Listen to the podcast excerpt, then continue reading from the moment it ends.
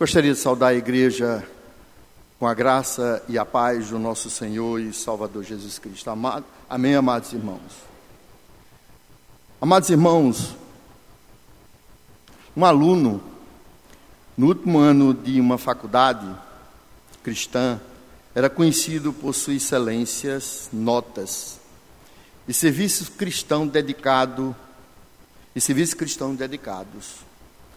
Saía todos os fins de semana para pregar o Evangelho e estava sendo usado por Deus para ganhar almas e para desafiar cristãos. Então, algo aconteceu. Seu testemunho deixou de ser eficaz, suas notas começaram a cair e até a sua personalidade começou a mudar o diretor da faculdade chamou para conversar. Sua vida e seu trabalho não são mais os mesmos. Falando o diretor da faculdade. Disse o diretor: Gostaria que você me contasse o que é que está acontecendo. O aluno foi evasivo por algum tempo, mas acabou contando sua história. Estava noivo de uma moça cristã maravilhosa e planejando casar logo depois da formatura. Havia sido chamado para trabalhar em uma excelente igreja e sentia-se ansioso para se mudar com sua esposa para a casa pastoral e começar o ministério pastoral. Ficou tão empolgado com tudo que chegou a desejar o Senhor não voltasse. Veja só. Ficou tão empolgado, repetindo, com tudo que chegou a desejar, que chegou a desejar, que o Senhor não voltasse. Confessou o rapaz. Então, o poder da minha vida saiu. Acabou. Para tratar esse assunto, amados irmãos, à luz das Escrituras Sagradas, gostaria de meditar no texto de 1 João e gostaria de convidar a igreja a ficar em pé neste momento, no texto de 1 João, capítulo 2, apenas o versículo 15. O texto que nós vamos meditar é o 1 João, capítulo 2, versículo 15. Vou fazer a leitura, inicialmente faço a leitura desse texto, desse versículo, e em seguida nós vamos fazer, toda a igreja, fazer a leitura desse texto. Assim diz a palavra do Senhor: Não ameis o mundo, nem as coisas que há no mundo. Se alguém amar o mundo, o amor do Pai não está nele. Vamos agora, toda a igreja, fazer a leitura desse versículo. Vamos, amados irmãos. Não ameis o mundo, nem as coisas que há no mundo. Se alguém amar o mundo, o amor do Pai não está nele. E o tema que nós vamos meditar esta manhã é o amor ao mundo, o amor ao mundo, o amor que, que afasta o homem de Deus. O tema é o amor ao mundo, o amor que afasta o homem de Deus. Vamos orar? Vamos nesse momento pedir a Deus que Ele abra nossas mentes, nossos corações e fale, Senhor, através da Sua palavra. Precisamos ouvir a voz do Senhor. E só o Senhor é quem nos dá sabedoria e discernimento, através do Seu Santo Espírito, para que possamos entender o que Ele quer falar através das Suas Escrituras. Oremos. Senhor nosso Deus, nosso amado Pai, Pai do nosso Senhor e Salvador Jesus Cristo, Louvado e engrandecido seja o teu nome. Muito obrigado, meu Deus, por esta oportunidade, Senhor. Muito obrigado, Senhor, porque tu nos trouxeste aqui, Senhor, para ouvir a tua voz. E queremos nesse momento, Senhor, humildemente, Senhor, te pedir que o teu Santo Espírito que habita em nós abra nossas mentes, quebrante o nosso coração, corações, para que possamos entender o que tu queres falar a cada um de nós. Fala, Senhor precisamos ouvir a tua voz. E perdoa, Senhor, os nossos pecados, porque nós não sabemos o que fazemos. É assim que nós te oramos e te agradecemos em nome do nosso Senhor e Salvador Jesus Cristo. Amém. A igreja pode sentar.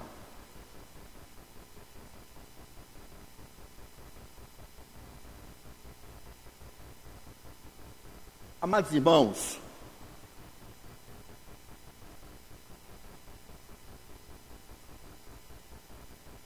a epístola, a primeira epístola de João, capítulo 2, os versículos de 12 a 14, ele diz o seguinte: Filhinhos, eu vos escrevo porque os vossos pecados são perdoados por causa do, do seu nome.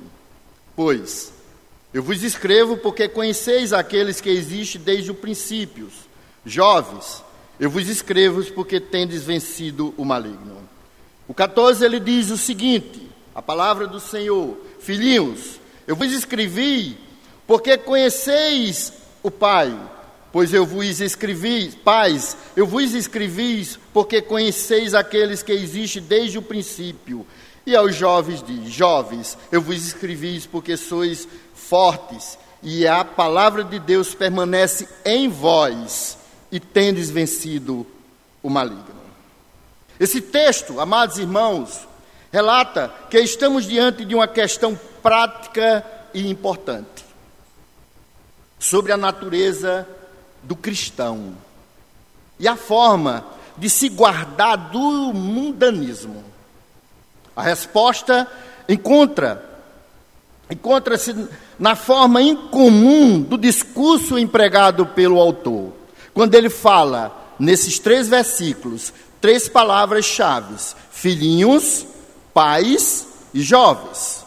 Amados irmãos, observe que João fala em três tipos de cristão que pode ser encontrado em uma congregação.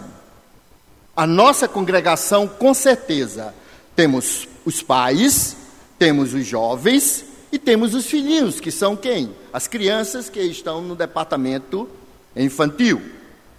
João fala nesse texto e diz o seguinte: os pais são evidentemente cristãos maduros que têm conhecimento pessoal íntimo com Deus. Entende-se desta forma. Uma vez que conhece Deus, também conhece o perigo do mundo. Nenhum cristão já experimentou as alegrias e maravilhas da comunhão com Deus e do serviço para Deus desejar viver prazeres substituto que o mundo oferece. Essa é a posição dos pais. São as pessoas mais adultas, as pessoas mais experientes que existem em uma congregação. O autor fala também dos jovens. Nesses três versículos, ele diz: os jovens são os conquistadores, venceram o maligno, Satanás o príncipe do sistema deste mundo. De que maneira fizeram isso os jovens?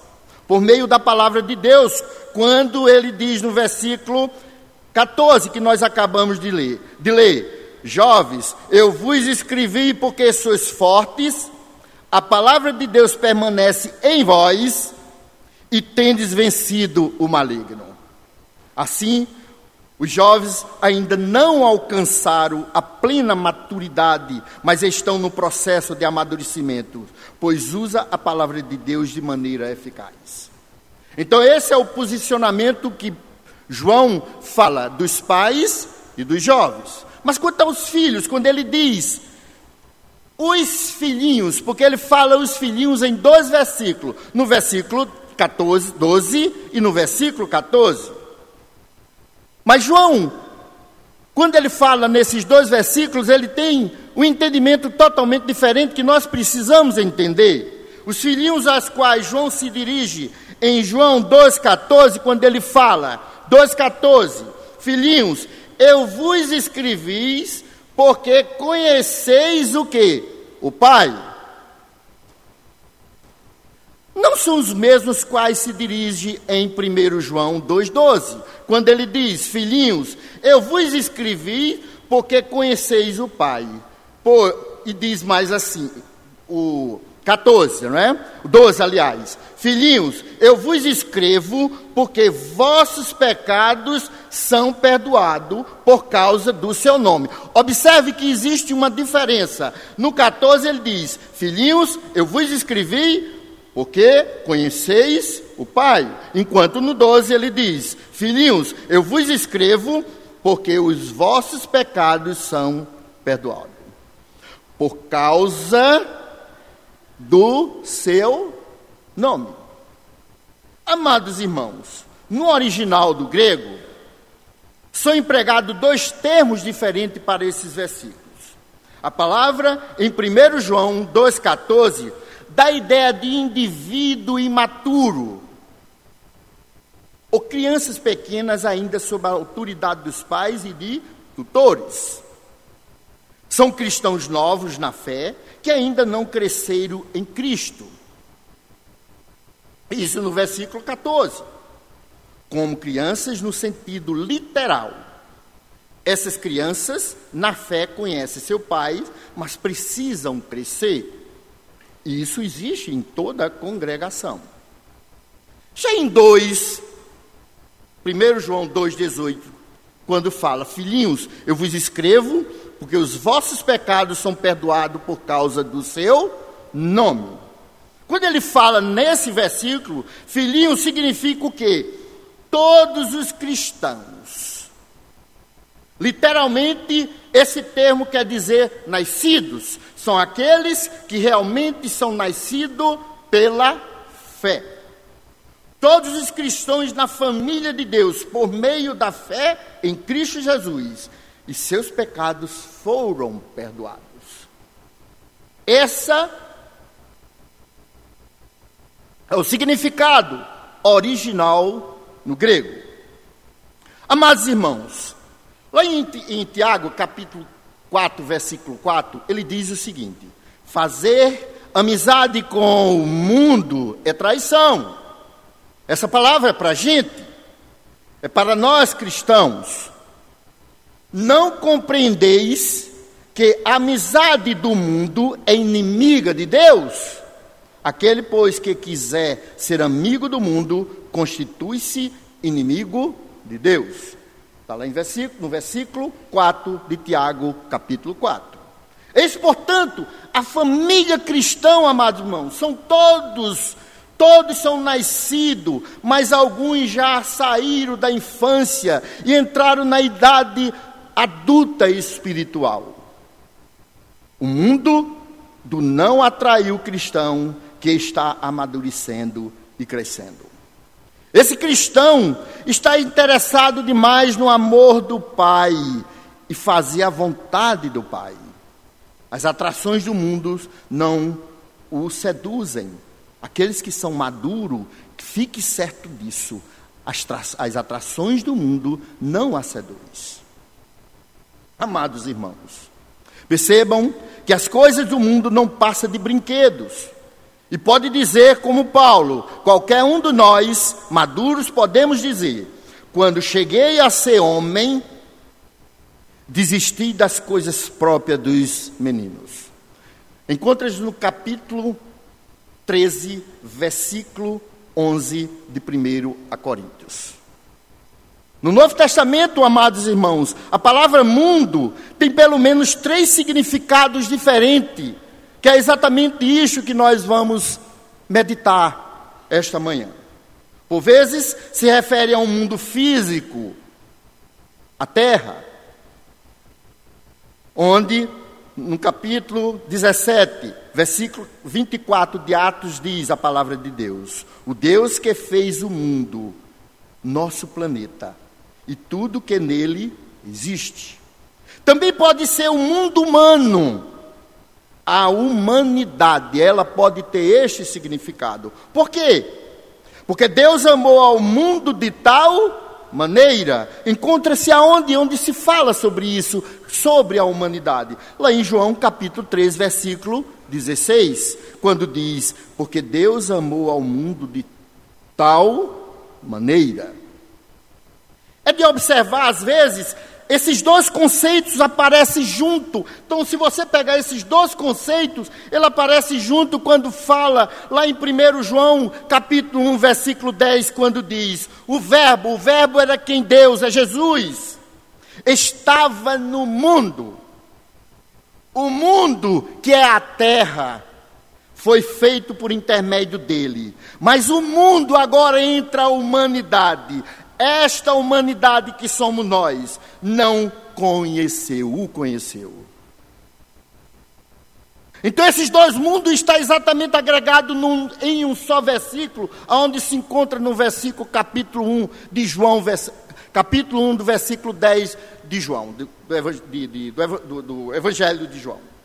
Amados irmãos, o cristão mantém-se afastado do mundo por causa do que o mundo é. Prestem bem atenção nisso. O cristão mantém-se afastado do mundo por causa do que o mundo é. Um sistema satânico que odeia a Cristo e que se opõe a Ele. Por causa do que o mundo faz conosco, vocês não imaginam o que é que o mundo faz com cada um de nós. Nos seduz a viver substitutos pecaminosos e por causa do destino do mundo que dá a cada um daquele que não aceitam e que não reconhece o nosso Deus e Jesus Cristo como o único e suficiente Salvador das nossas vidas. Que é, é por causa do destino do mundo. O texto de 1 João 15, acabamos de ler, que iremos meditar, ele traz três verdades importantes, que é isso que precisamos entender. Amados irmãos, a primeira verdade que esse texto nos mostra, observe, a primeira verdade é diz: o cristão não deve amar o mundo pelo que o mundo é. Por que, que o mundo, por que, que nós devemos dizer isso? Por que, que essa verdade é dada para cada um de nós quando diz: o cristão não deve amar o mundo pelo não deve amar pelo que o mundo é é um quê? Um sistema satânico que odeia Cristo e que se opõe a Ele.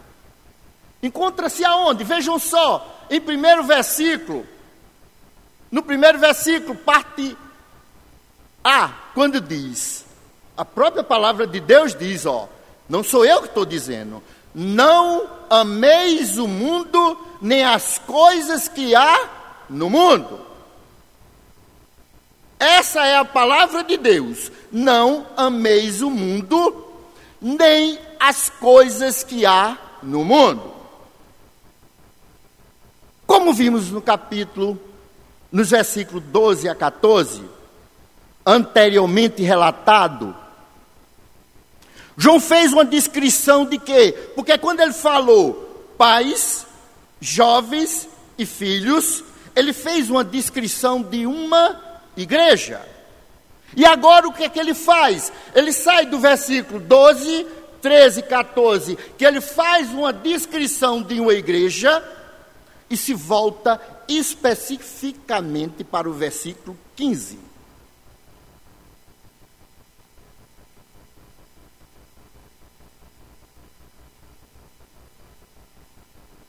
Para uma descrição saiu de uma igreja, está tirando os o povo da igreja e mostrando como é a situação no mundo. Faz uma descrição do mundo e instrui sobre a atitude da igreja para com o mundo. Então ele quer mostrar nesse texto qual é a atitude de cada um de nós no mundo. Ao fazê-lo, ele muda a afirmação sobre a posição dos cristãos para exortações sobre o comportamento dele. Porque nesse versículo, ele exorta a igreja. Quando ele diz, olha só a advertente, exortando a igreja, ele dá uma advertência: não ameis o mundo. Essa é a palavra de Deus.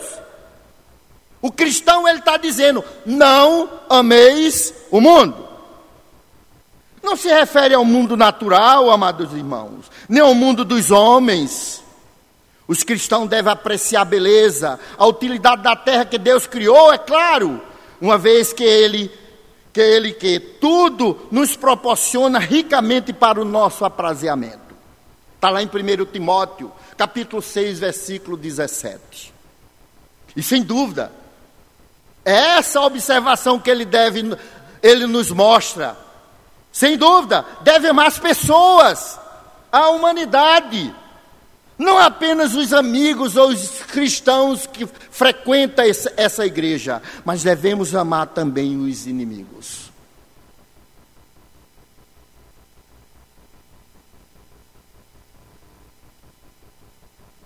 Este mundo, amados irmãos, a qual João refere-se como o inimigo, é um sistema espiritual invisível, contrário, contrário a Deus e a Cristo. Fique certo disso, sei. Sabemos que a maioria que é cristão conhece este mandamento. A palavra mundo, como é um sentido de um sistema, faz parte do nosso linguajar. Preste bem atenção, um linguajar diário, que às vezes nós ouvimos constantemente na mídia, em certas pessoas, quando diz, até os repórteres diz, o repórter da televisão diz: agora as notícias dos mundo, do mundo dos esportes.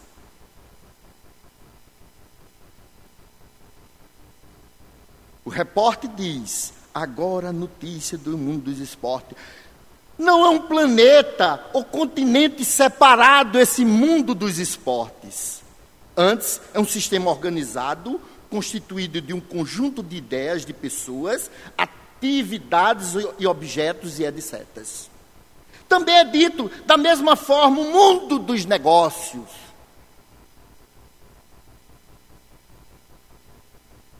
O mundo da política, quem gosta de política, o mundo da política. E vemos como é que está hoje esse mundo da política, amados irmãos. Bem como o mundo do crime. Às vezes você vê na televisão o repórter do mundo do crime. São sistemas individuais por trás do que vemos nos esportes, ou nas finanças, ou na política, ou em qualquer um desses mundos existentes, existe um sistema invisível responsável pelo funcionamento do universo. Então, cuidado. Muito cuidado. Na Bíblia, amados irmãos. O mundo é um sistema que Satanás usa para fazer frente às obras de Cristo aqui na terra. É exatamente o oposto de tudo que é piedoso. Encontra-se em 1 João capítulo 2, versículo 16. Santo e espiritual. Sabemos que somos de Deus e que o mundo inteiro já já o mundo inteiro jaz o maligno. 1 João, capítulo 5, 19. Ao falar no mundo, Jesus disse que Satanás é o seu príncipe. Está lá em João capítulo 12, versículo 31. O diabo possui uma organização, você não imagina, amados irmãos. O diabo possui uma organização de espírito maligno, está lá em Efésios capítulo 6, versículo 1 e 12, na palavra de Deus. Não é o presbítero Erivaldo que está dizendo, é a palavra de Deus que trabalha com ele, influencia o que se passa neste mundo.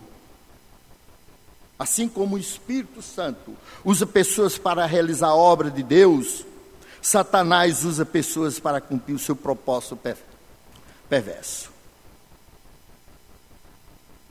Quer perceba? Quer não? Talvez alguém não quer perceber esta verdade. Que perceba ou não, os não salvos são motivados pelo príncipe da potestade do ar e do espírito que agora atua nos filhos da desobediência. Efésios capítulo 2, versículo 1 e 2. Os, incrédulos pertencem a este mundo. Jesus os chama os filhos do mundo. Fique certo disso. Os filhos do mundo. Lucas capítulo 16, versículo 8. O cristão faz parte do mundo humano. amados irmãos, e vive no mundo físico. É isto que é verdade. Mas não pertence ao mundo espiritual, que é um sistema de Satanás para se opor a Deus. Se vós fosseis do mundo, no sistema de Satanás, o mundo amaria o que era seu. Como todavia não sois do mundo, pelo contrário, dele escolhi. Por isso o mundo vos odeia. João 15, 19. Assim, o mundo não é do cristão.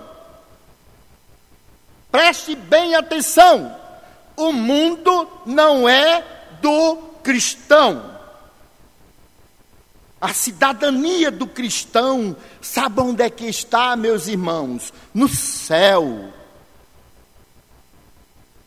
Filipenses capítulo 3, versículo 20. É onde Deus mostra, Paulo escreve e diz que a cidadania do cristão é no céu. E todos os seus recursos eficazes para que ele viva na terra vêm do Pai celestial.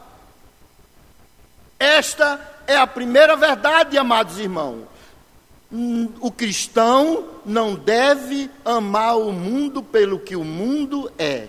É o que, amados irmãos? Um sistema satânico que odeia a Cristo e que se opõe a Ele. E Deus nos exorta, dizendo: Não ameis o mundo, nem as coisas que há no mundo.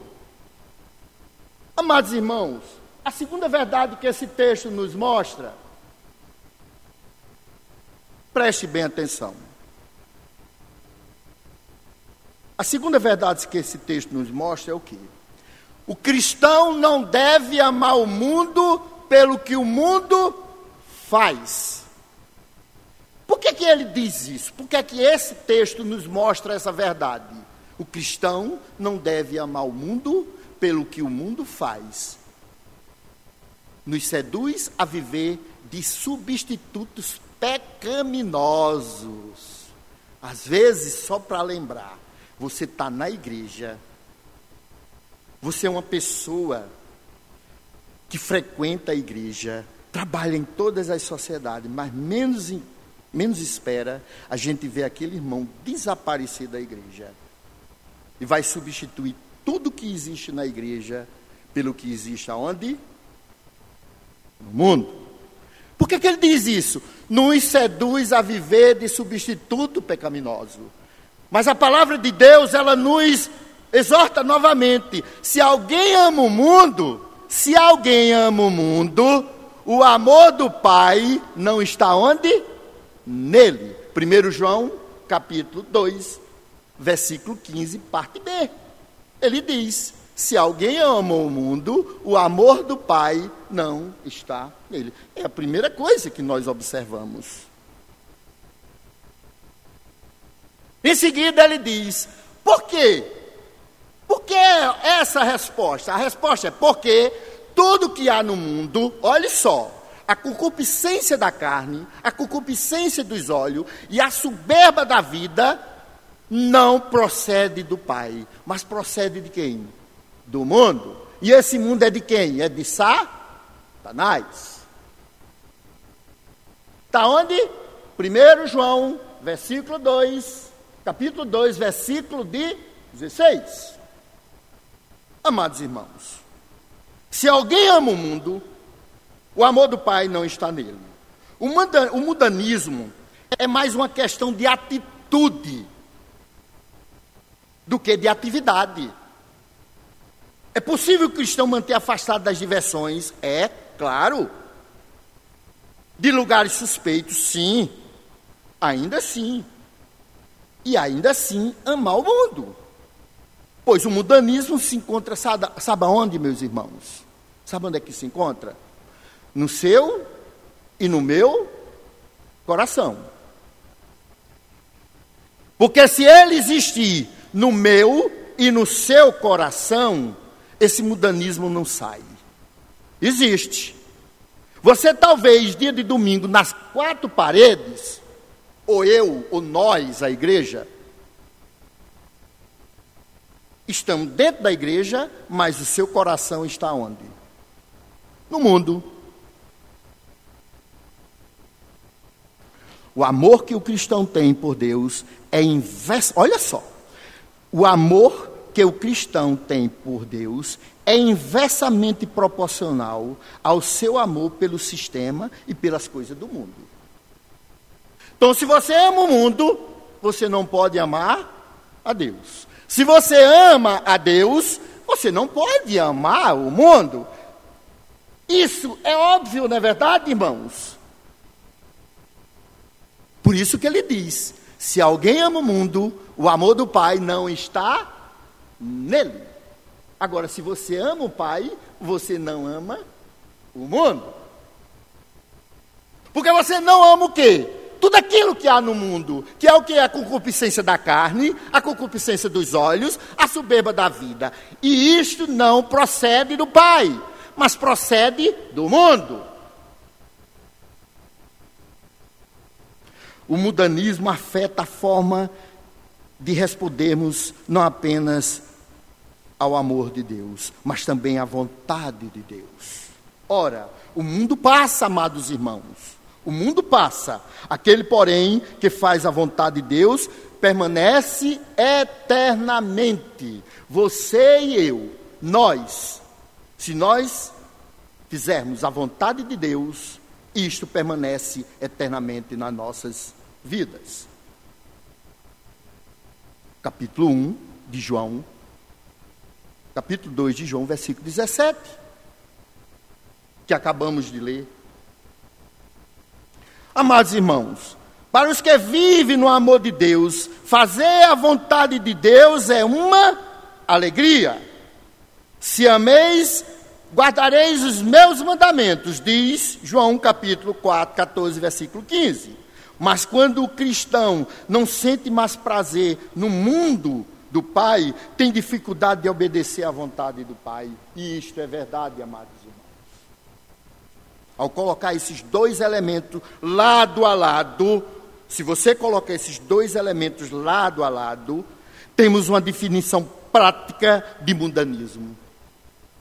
Vejamos, qualquer coisa na vida do cristão que faz sentir menos prazer no amor do Pai, é mudana e deve ser evitado. A resposta ao amor do Pai, que é o quê? Olhe só. A resposta ao amor do Pai é o quê? É uma vida devocional pessoal. Você tem uma vida devocional pessoal? Ou só no domingo que vem para a escola bíblica dominical? E a obediência ao Pai é a outra. Conduta diária. Como é você no seu trabalho? Como é que você trata seus empregados? Como é que você trata a sua vida nesse mundo, como falou, mundo dos esportes, mundo na finança? Você que gosta de dinheiro, como é que você trata a sua vida no mundo da finança, na, no mundo da política? Como é que você vê isto? São os dois testes de mudanismo. Se você não cumprir esses dois que foi falado aqui, esse é um teste de mudanismo na sua vida. Muitas coisas nesse mundo são equivocadamente erradas. Erradas. E as palavras de Deus os identificam, sabe como que, amados irmãos? Como pecado. E pecado é pecado. Ou não? Pecado é quando está aqui dentro ou quando está fora? É aqui dentro e lá fora. É o caso de roubar, mentir e ter relações sexuais ilícitas.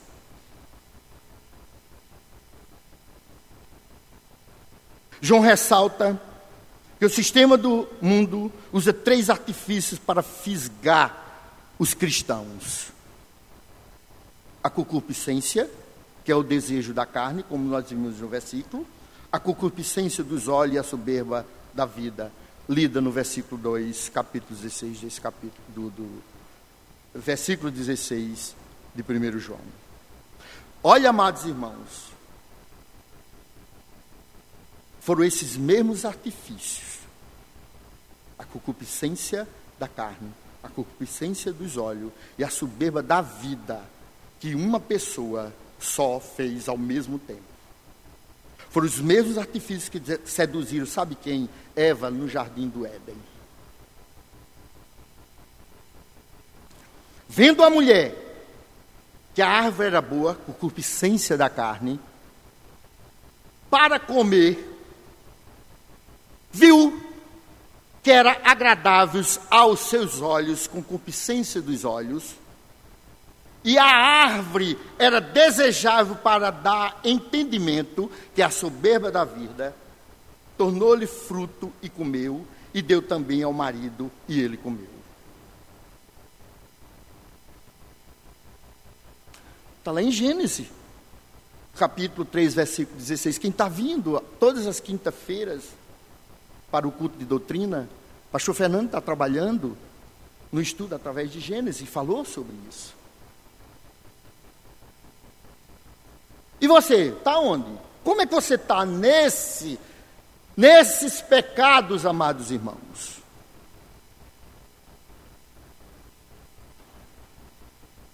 A concupiscência da carne refere a qualquer coisa que agrada a natureza decaída do ser humano. A concupiscência dos olhos trata-se aqui dos prazeres que satisfaz a vista da mente.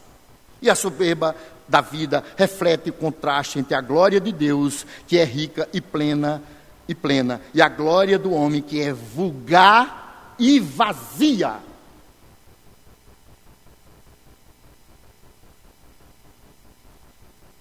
É isso. Logo, a segunda verdade que nós acabamos de ver, o cristão não deve amar o mundo pelo que o mundo faz. Nos seduz e vive de substitutos pecaminosos. Aí João relata e diz: se alguém ama o mundo, o amor do Pai não está nele. Não está nele porque, amados irmãos, porque tudo que há no mundo, a concupiscência da carne, a concupiscência dos olhos, a soberba da vida, não procede do Pai, mas procede do mundo. E o mundo é de Satanás. Você está onde? Que mundo você está? A terceira verdade, amados irmãos, que esse texto nos mostra.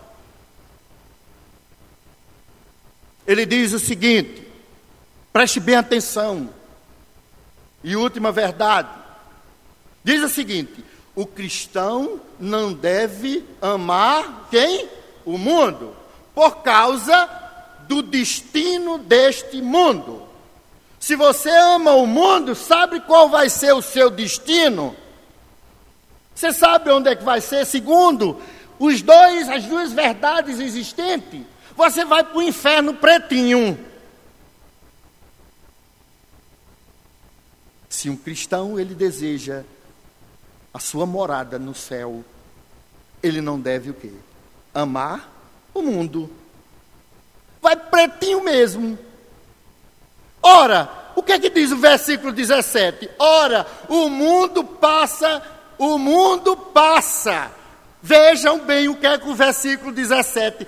Este mundo passa, bem como as suas concupiscências. Aquele, porém, que faz a vontade de Deus, permanece o quê? Eternamente.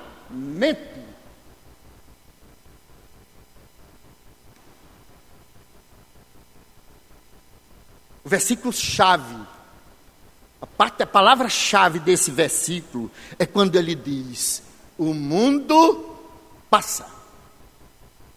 Quando ele diz, o autor diz, o mundo passa, hoje em dia não falta quem conteste essa declaração. Às vezes a gente diz isso até de brincadeira, mas o mundo passa, com certeza, porque é isso que a palavra de Deus diz. Pessoas convictas de que o mundo, o sistema em que vivemos, é tão permanente quanto qualquer coisa que pode ser. Mas o mundo não é permanente. O mundo não é permanente. A única certeza a respeito do sistema desse mundo é que ele não vai durar para sempre. Um dia que esse sistema desaparecer, desaparecerá e as atrações agradáveis desvanecerão.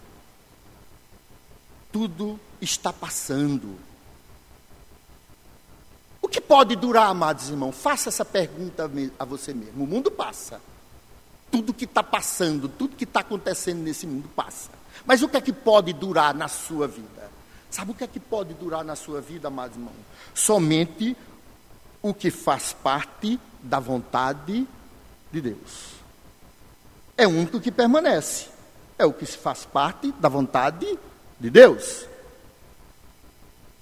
Chaplin, um teólogo, relata que os gnósticos ensinavam que a matéria haverá de perecer. Afinal, juntamente com o mundo, mas daí não tiravam a lição moral necessária, a saber, que nós, na qualidade de seres espirituais, nós, na qualidade de seres espirituais, não devemos tolerar em nós mesmos os vícios mundanos. Mas antes, devemos nos separar dele. Porque a palavra de Deus diz: não atentando nós nas coisas que vêm, mas nas que não se veem. Porque as que se veem são temporais, e as que não se veem são eternas. Segundo Coríntios, capítulo 4, versículo 18. A destruição dessa terra física talvez demore longo tempo, mas uma coisa é certa: estamos envolvidos nele a fim de todas as coisas virá dentro em breve. Não poderá continuar sendo por muito tempo habitat que nós ocupamos. Os cristãos e espirituais mantêm uma ligação distanciada com este mundo, pois vivem em função de algo muito melhor, nós como cristãos. São estrangeiros e peregrinos sobre a terra. E isso é verdade. Precisamos entender isso. Hebreus 11, versículo 13. Esse pensamento, sabe de quem era? Era de Abraão. E todos aqueles que seguiam Abraão. Na verdade, não temos aqui cidade permanente, mas buscamos o que há de vir. Está lá em Hebreus capítulo 13, versículo 14. Não tem, nos termos bíblicos, muitos cristãos viviam, sabem que naquela época? Em tendas. Porque Deus não desejava que se assentasse e se sentisse em casas neste mundo. O primeiro, o texto de João que acabamos de ler, capítulo 2, versículo 17, diz que os cristãos que se dedicarem a fazer a vontade de Deus a obedecer a Deus, permanecerão para sempre.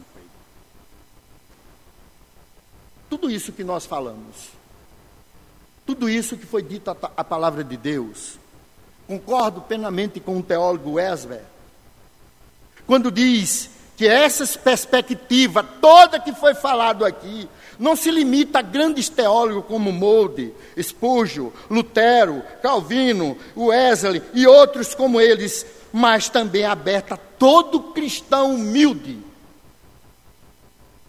Se cremos que Cristo, se cremos em Cristo, está aberto em nós também, amados irmãos.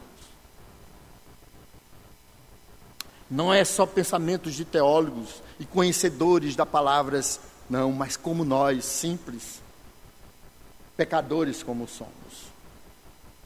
E para concluir, amados irmãos,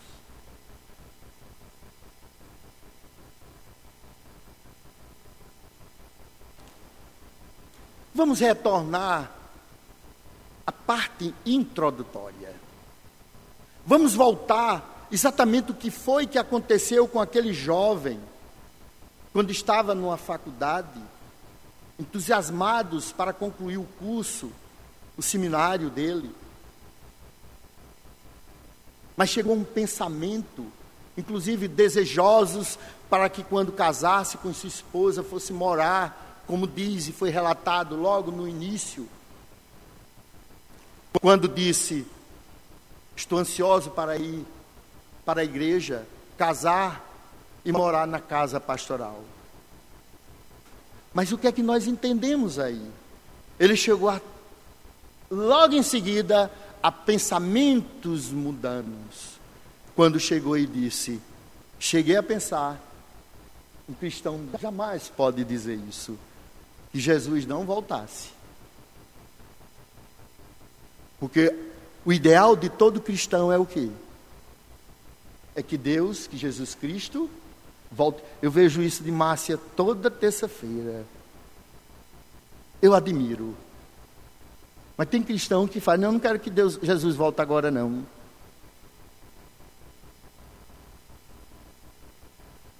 Foi dito por esse jovem. Então vamos retornar ao ponto de partida que foi dito exatamente por esse jovem, amados irmãos. Olha só. O aluno, quando diz que Deus afastou-se, o poder dele, de Deus, afastou-se na vida desse jovem, o aluno completa a sua fala e diz: Por mais excelentes e belos que fossem os meus planos, criavam uma barreira entre eu e o Pai. Eu deixei de sentir prazer no amor do Pai e, e me tornei, sabe o que, amados? Mudando. Foi isso que ele disse ao professor na faculdade cristã, no seminário cristão. E me tornei mudando. Nós precisamos ter cuidado, porque com isso nós, nos, nós podemos tornar mudando, amados irmãos. Eu deixei de sentir prazer repetindo ao amor do Pai e me tornei mudando.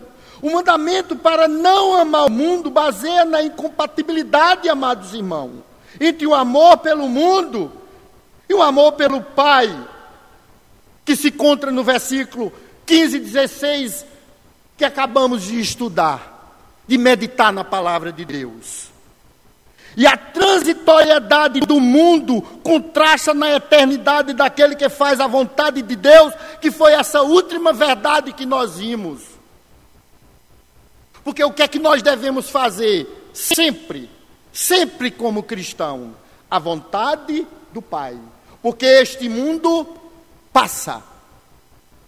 Este mundo passa. O sistema no mundo atual é duradouro. Não é duradouro, digo. Porque a aparência desse, deste mundo passa.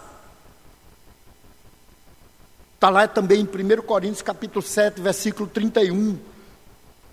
Tudo ao nosso redor está mudando, mas as coisas eternas permanecem sempre as mesmas.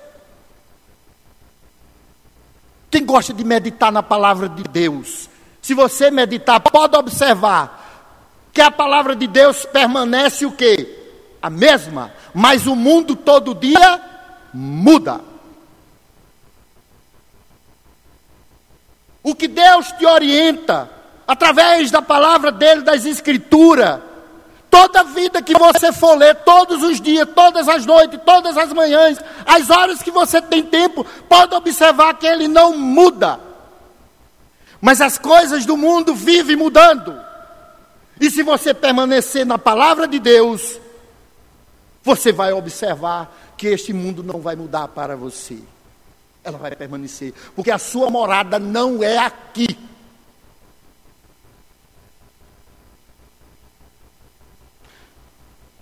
Tudo ao nosso redor está mudando, mas as coisas eternas permanecem sempre as mesmas. Repetindo, o cristão que ama este mundo, esse, esse mundo nunca terá paz nem segurança, pois atrelou a vida a algo sempre mutável. Nas palavras do missionário Martin Ginielt, quando diz: Não é insensato aquele que dá o que não pode guardar, a fim de obter o que não pode perder. O amor ao mundo é o amor que Deus odeia, lembre-se disso e o amor do qual é o amor do qual o cristão deve guardar-se a qualquer custo é o amor do Pai e não amar o mundo. Aplicando tudo isto, amados irmãos, nas nossas vidas, o mundo entra no cristão, sabe por onde, amados irmãos, como já falamos, é no seu coração. Como é que está o seu coração agora? Será que você veio para a igreja? Não, eu não vou logo para a igreja hoje pela manhã, porque eu já me livro e à noite eu não preciso mais, mais ir. Já cumpri aquilo que estabelece. Fui de manhã. Cheguei na escola bíblica dominical, me apresentei ao professor. De noite não aparece. Quinta-feira, culto de doutrina não aparece nem aqui. Não, não gosto de doutrina, não. Já sei demais. Amados irmãos, entenda uma coisa. Você, como cristão, se você não tiver uma doutrina forte, você pode perecer.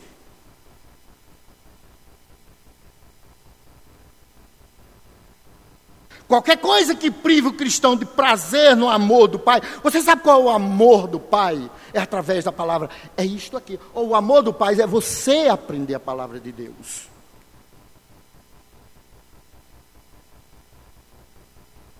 O mundo deve ser evitado.